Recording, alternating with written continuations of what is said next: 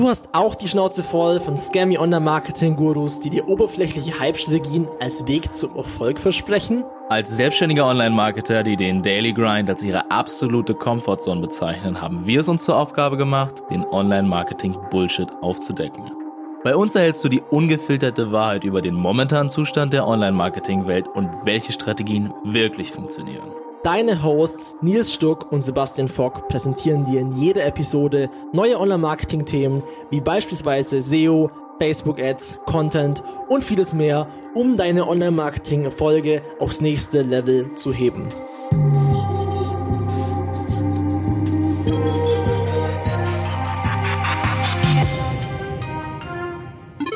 Gute und herzlich willkommen im No Bullshit Online Marketing Podcast mit Nils. Welcome, welcome.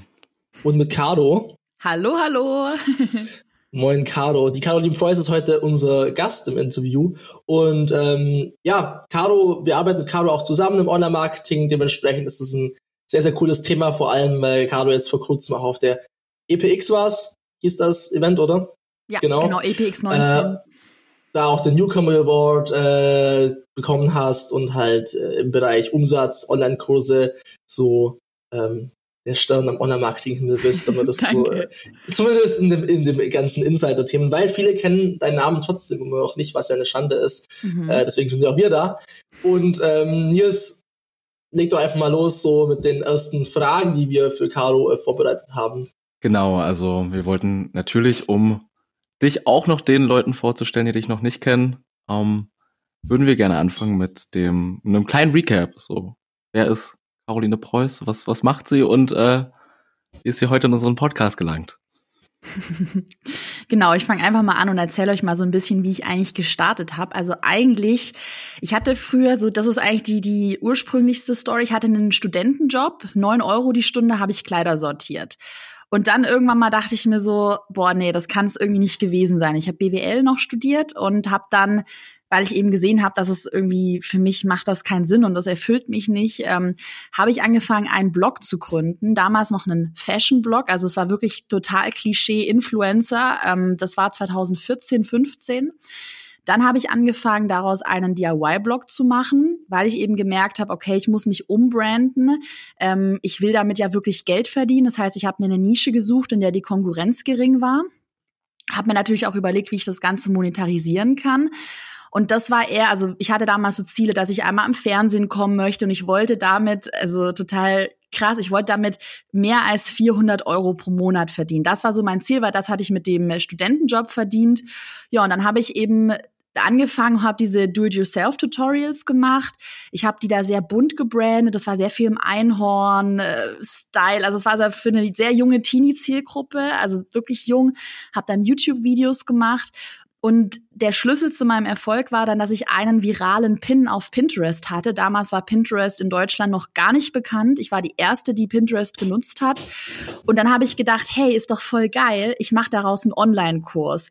Und als ich dann die ersten 10.000 Euro mit dem ersten Launch auf meinem Konto hatte, da dachte ich mir so, also ich war damals auch noch super jung. Ich hatte immer noch diesen Studentenjob und ich dachte mir so, krass, das muss ich halt irgendwie ausbauen bin dann lange zweigleisig gefahren, also dazu kommen wir ja auch später noch, ähm, wie ich da auch mein Branding geändert habe, also sehr viel professioneller jetzt geworden, hatte dann auch auf Instagram virale Videos, also die hatten teilweise Reichweiten von über einer Million Views, was ihr wisst es ja auch, also organische Views, das ist einfach total krass und das habe ich dann in einem Instagram-Online-Kurs vermarktet und jetzt Erfolgskurs. Da habe ich auch mit euch beiden zusammengearbeitet ähm, im Bereich Facebook-Werbung. Ja, das ist jetzt mein aktuelles Produkt und den habe ich mit knapp, also mit allen Ratenzahlungen habe ich einen Umsatz von um die 400.000 Euro damit erzielt. Also ein Produkt und eine Woche, ein Launch.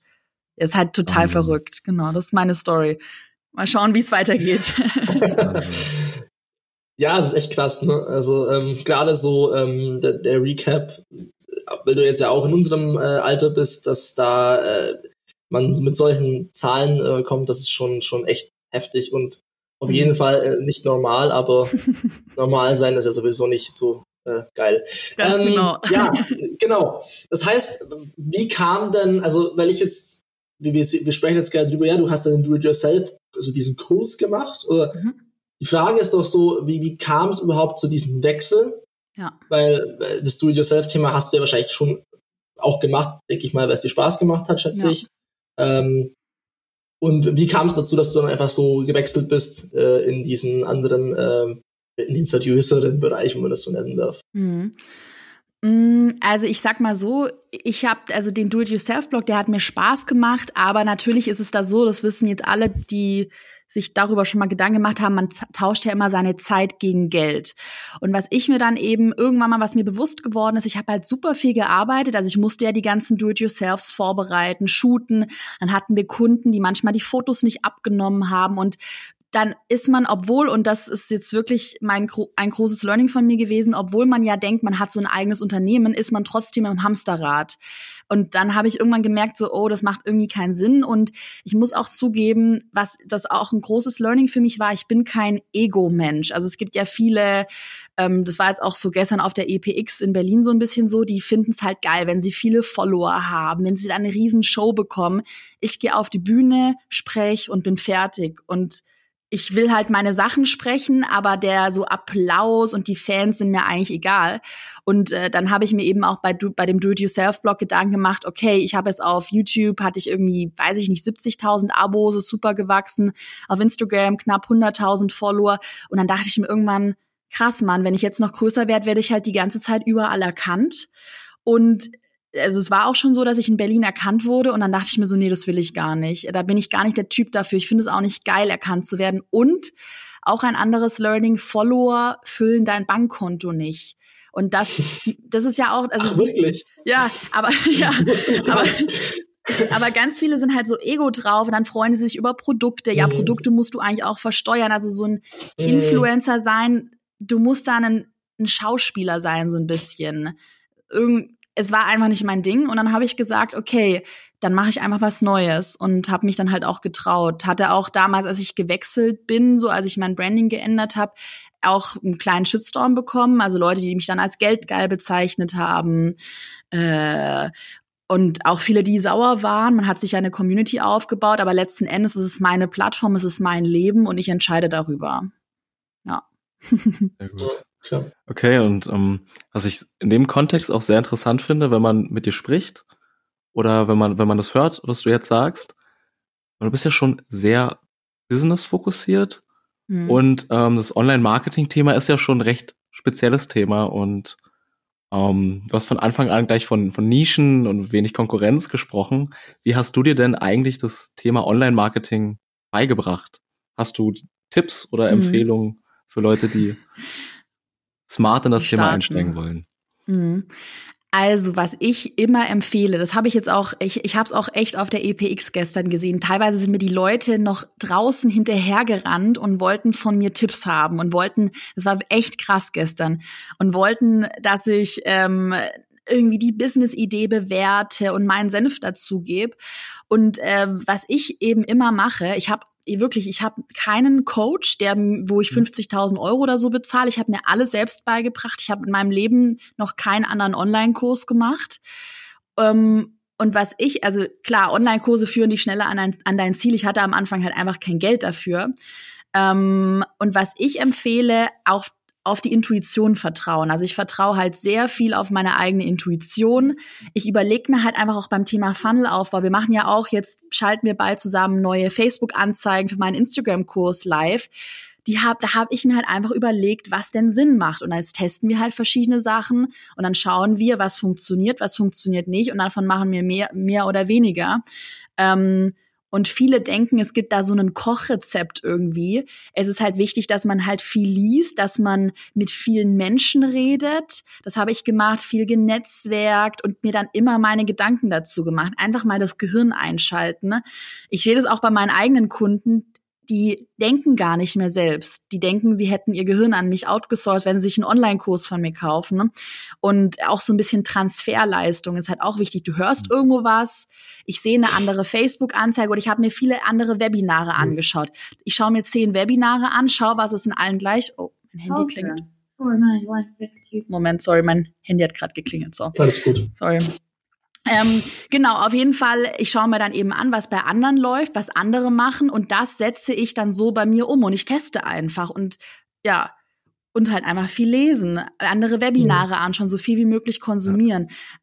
Aber ich würde mich jetzt nicht für 100.000 Euro coachen lassen, ne? Sorry.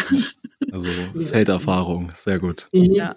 Also, aber was ein, eine Sache, wo ich wo es noch mich mehr interessieren würde, also der erste Bildungspunkt mit Online-Marketing, weil irgendwie hat man ja so schon so, also klar, du hast BWL studiert, war es dann mhm. das Studium oder war es dann eher eine Ad, die du mal gesehen hast oder dieses Konzept von Online-Kursen, da muss man irgendwie drauf kommen. Also, finde mhm. ich.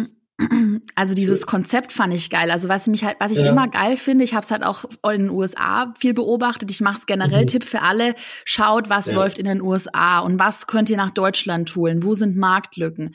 Und was mich halt fasziniert hat, ich konnte mir am Anfang nicht vorstellen, dass man mit Online-Kursen halt wirklich so viel Geld verdienen kann. Ich und es macht ja eigentlich, wenn du es dir hochrechnest. Ich habe immer so ein Beispiel: Du hast eine E-Mail-Liste mit 1000 Leuten, eine Conversion-Rate von 5%, 50 Kursverkäufe, a 400 Euro, 20.000 Euro Umsatz. Das ist ja schon mal total viel Geld und macht ja voll Sinn das Ding bei Online-Kursen ist, dass sich viele das gar nicht vorstellen können. Und am Anfang konnte ich es mir auch nicht vorstellen. Ich dachte, das kann ja nicht sein. Und dann, das hat mich so gereizt. Auch du baust einen Funnel, du überlegst dir was, es ist so strategisch wie ein Schachspiel mhm, und dann funktioniert okay. der Funnel halt. Und das finde ich total geil. Ja. Und mhm, in meinem okay. Studium, na toll, da lernst du BWL an der Humboldt in Berlin. Da wissen ja. die noch nicht mal, was Online-Marketing ist, so gefühlt. Mir war auch BWL, kann ich nachfühlen. Ja. ja. Okay. Ähm, dann haben wir Personal Branding. Ähm, mhm. Das, also, ich meine, irgendwie, du hast ja eine Personenmarke aufgebaut, also es ist ja, ohne dich läuft der Laden in der Regel ja, ja nicht, aber du hast natürlich durch diese Online-Kurse es weitestgehend ja geschafft, dass es auch, ähm, auch ohne dich läuft, aber natürlich bist du die Person, die es am Ende vermarktet. Was sind so deine Top-Tipps, wenn man sich als Person vermarkten möchte? Mhm, die Top-Tipps, das ist mir auch noch mal auf der EPX aufgefallen. Tatsächlich mhm. wird mir immer, wenn ich öffentlich auftrete, weil ich habe immer, also für alle, die mich jetzt gar nicht kennen, oder schaut euch mal mein Instagram-Profil an, da bin ich also ich trage oft gelb. Ich habe auch dann gelbe Schuhe, gelber Blazer. Ich trage eigentlich immer einen gelben oder pinken Blazer und gelbe Schuhe. Das sind immer, ich habe ganz wenig Klamotten und die ziehe ich halt immer an. Also ich habe mich sehr stark durch Farben gebrandet. Meine Website ist gelb und so ein bisschen pink.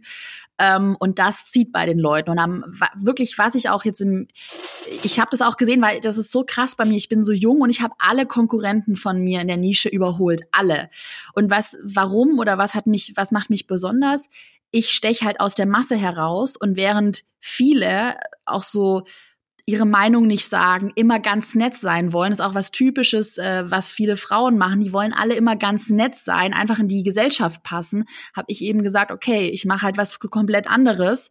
Und natürlich bekommt man dann am Anfang so ein bisschen Hate dafür. Ich wurde ganz oft belächelt dafür, aber ich wusste immer, dass das langfristig Sinn macht. Und wenn ich jetzt so auftrete, irgendwo, alle Leute erkennen mich überall. Also ich habe so eine Brand aufgebaut. Wenn man eine Werbeanzeige von mir sieht und man sieht noch nicht mal mein Gesicht, dann weiß man genau, genau, wer das ist. Also ja, und ja, was ich machen würde, ich würde mich auf Farben konzentrieren. Also ich sage das auch meinen ganzen Mentoring-Teilnehmern immer, sucht euch Farben.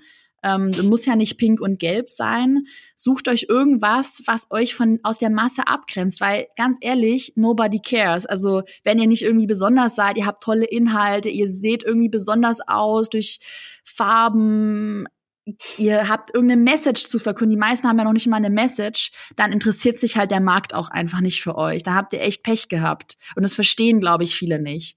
Ja, ich rede hier voll Klartext. Aber ich bin doch ein Millennial. Ich bin doch, ich habe ich hab, ich hab einen Passion. Ich muss, äh, ist was, Besonderes, ich bin was Besonderes. Das ist das ja. klassische Entitlement, ne? Ja, Gott.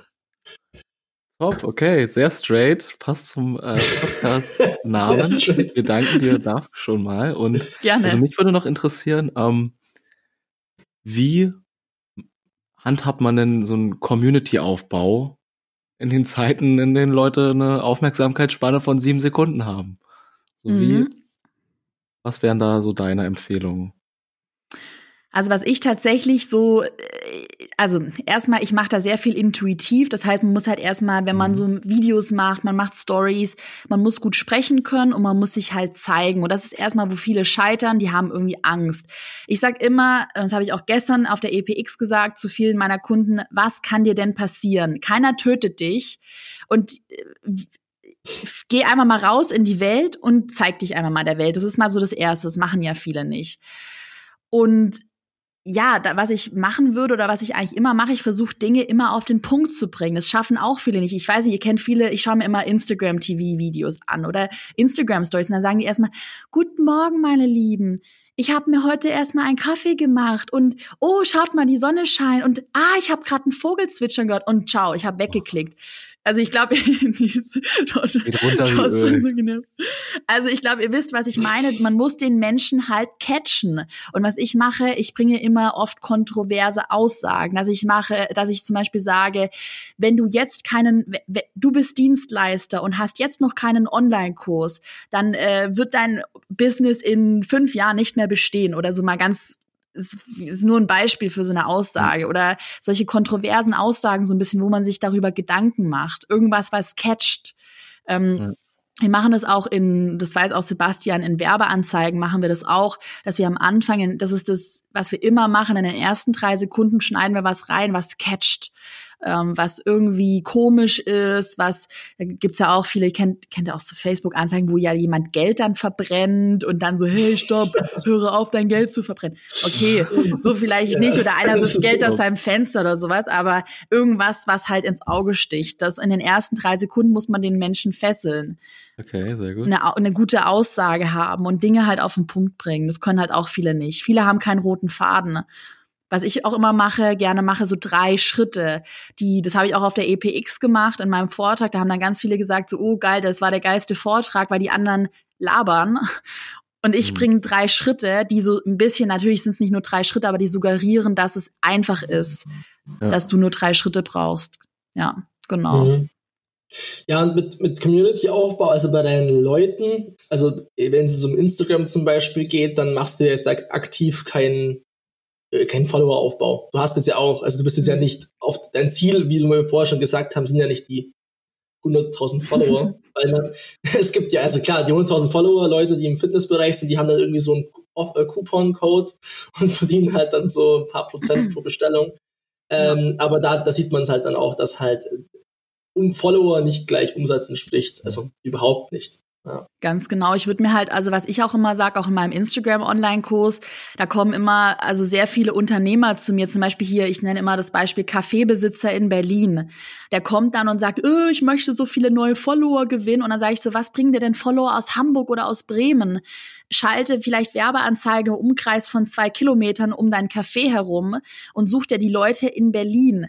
Und äh, aber denk nicht immer so in Followerzahlen. Genau das gleiche mache ich ja mit Caroline Preuß auch mit meinem Instagram-Account, dass ich weiß, dass erstmal meine Zielgruppe kleiner ist und deshalb ist es auch unmöglich, so viele Follower aufzubauen.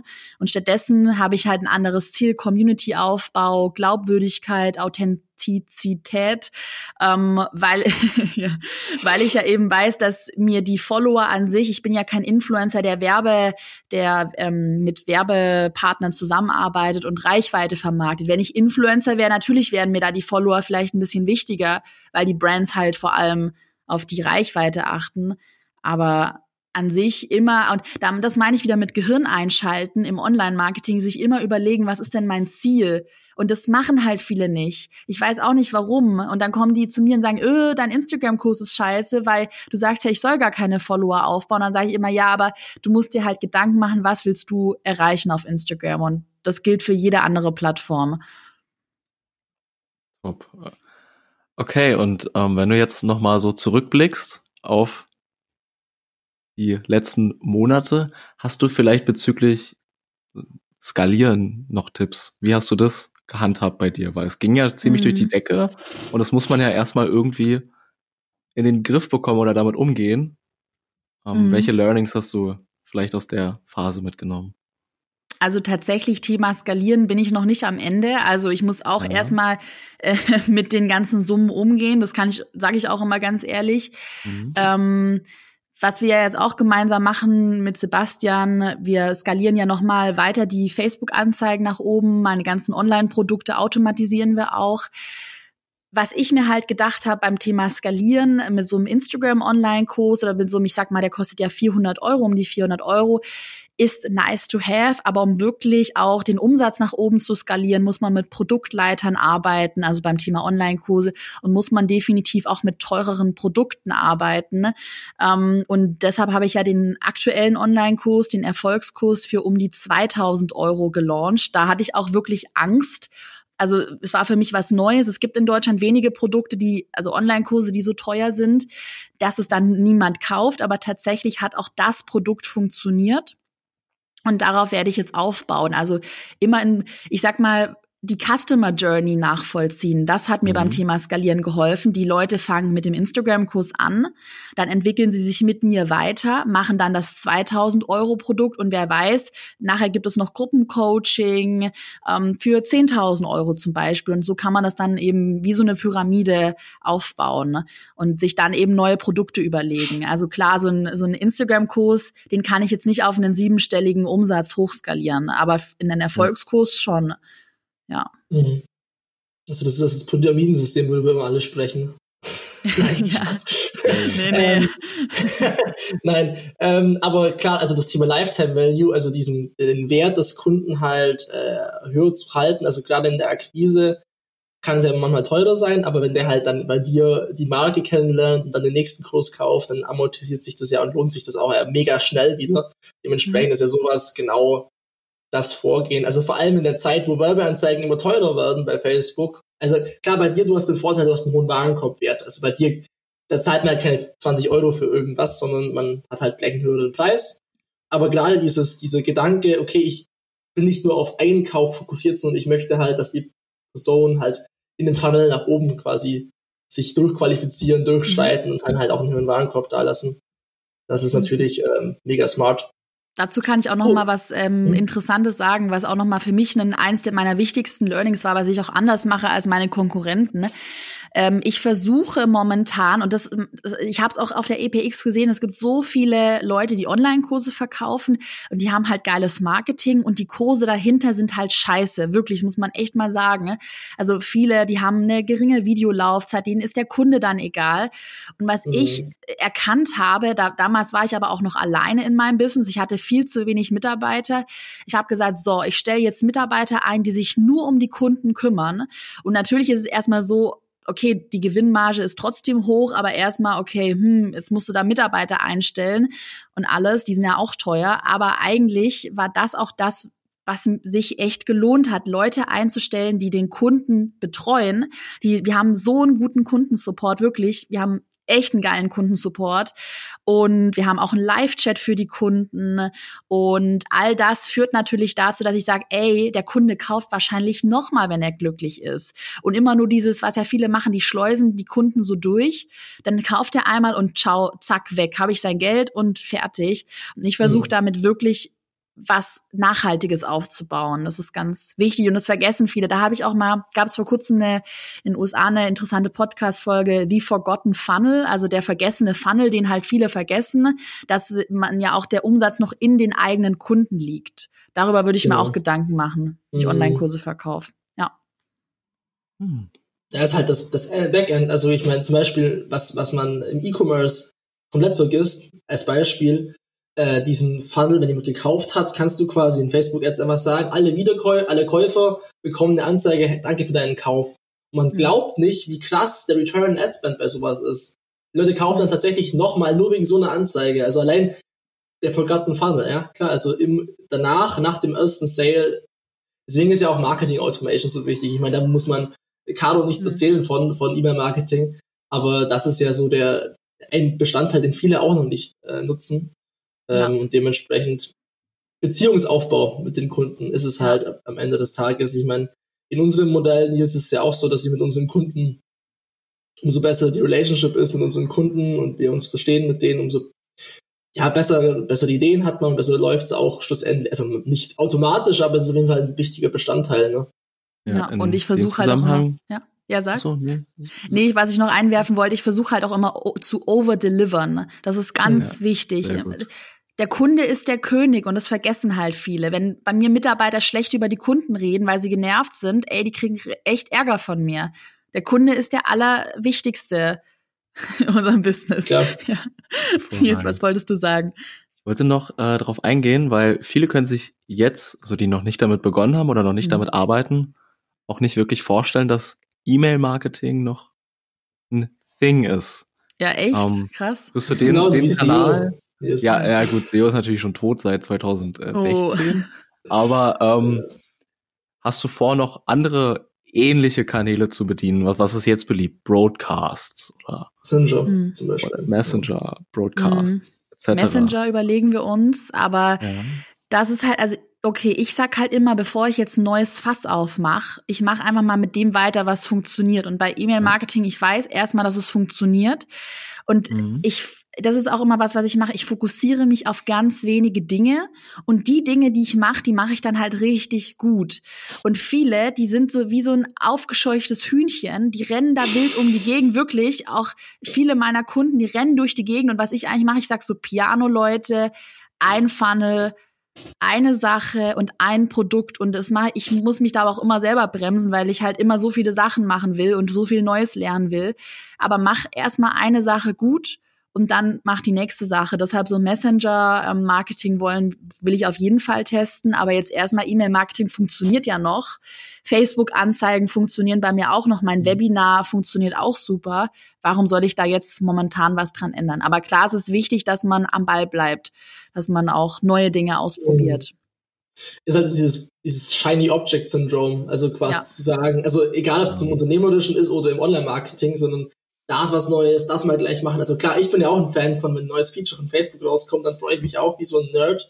Ist auch geil, aber am Ende des Tages sind es halt die Basics, die funktionieren. Es geht nicht darum, welche Lookalike du benutzt oder weil im SEO auch, was du jetzt machst, sondern es ist das Zusammenspiel, die Komposition aus allem halt, Basics halt auch vor allem zu machen. Mhm. Ja, das wollen halt auch bei mir viele Kunden da nicht hören, weil ich dann auch immer, ich sage immer zu den Leuten, wie auch gestern bei meinem Vortrag gesagt, so bevor ihr irgendeinen krassen Funnel aufbaut, macht euch mal Gedanken, wer ist denn die Zielgruppe? Wie seid ihr gebrandet? Wo liegt euer USP? Und wie gut ist eigentlich das Produkt? Also das, das Produkt, wir, Sebastian, wir haben auch schon oft darüber geredet, als wir angefangen haben zu arbeiten miteinander. Da, ich weiß noch, du warst vielleicht so ein bisschen skeptisch. Ich habe dir von meinem Instagram-Kurs erzählt. Und als wir dann die ersten Ads live hatten, da hast du gemeint, so mhm. Krass, wie gut es funktioniert. Und ich habe dir gesagt, so, ey, mein Produkt ist halt ein geil. Es ist ein geiles Produkt. Mhm. Und äh, wenn du ein schlechtes Produkt hast, da helfen dir die besten Messenger-Boards und Facebook-Ads nicht. Keiner wird dein Produkt kaufen. Und viele sind so, die hecheln da so durch und glauben halt, dass es irgendeine Facebook-Strategie gibt. Aber eigentlich sind genau. die Grundlagen wichtig und das ist, klingt halt irgendwie hart. Das ist halt total unsexy eigentlich. Krass, die gibt's nicht. Nee. Sorry. Ich habe extra gewartet auf dem Adscamp. Keiner hat mir erzählt. nee, du musst, du musst dafür 100.000 Euro in die Hand nehmen und dann coache ich dich dazu. Okay. Verrate dir mein Geheimnis. ah, okay. Verstehe. Sehr gut. Also ich gehe morgen zur Bank und nehme einen Kredit auf. Ähm, genau, ja. den Kredit empfehle ich euch. Aber ich denke, das ist ein sehr gutes Finishing Statement. Ja. Macht erstmal ja. eine Sache gut, bevor ihr die nächste anfangt. Ganz Alright. genau. Dann, äh, Caro, vielen Dank für deine äh, wertvolle Zeit im Podcast und dann hören wir uns nächstes Mal wieder. Ja, Bis danke, dann. dass ich dabei sein durfte. Bis bald. Gerne. Bis bald.